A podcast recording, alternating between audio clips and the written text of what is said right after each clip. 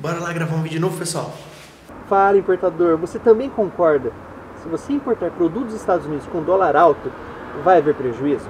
A verdade é quando eu comecei a importar, lá em 2010, 2011, o dólar estava 1,74. Em 2014, o dólar começou a subir, chegando a 2,40.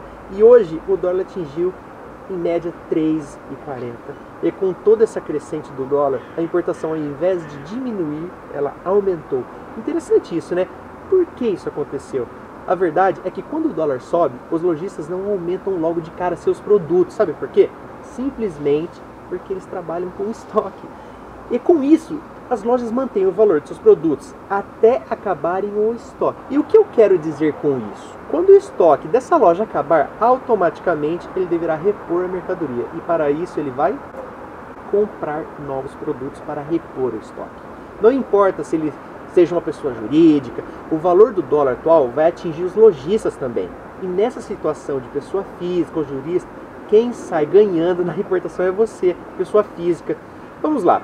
Vou dar um exemplo para você. Um relógio da Invicta nos Estados Unidos, já convertido em reais, está por volta de 200 reais.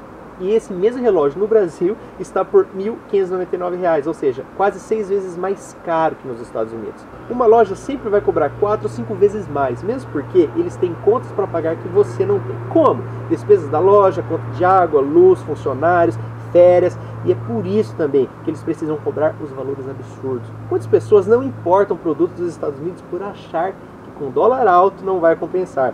E agora, você sabe que na verdade compensa. Então, o que você está esperando para fazer a sua primeira importação? Escreva aqui nos comentários o que está te impedindo de importar.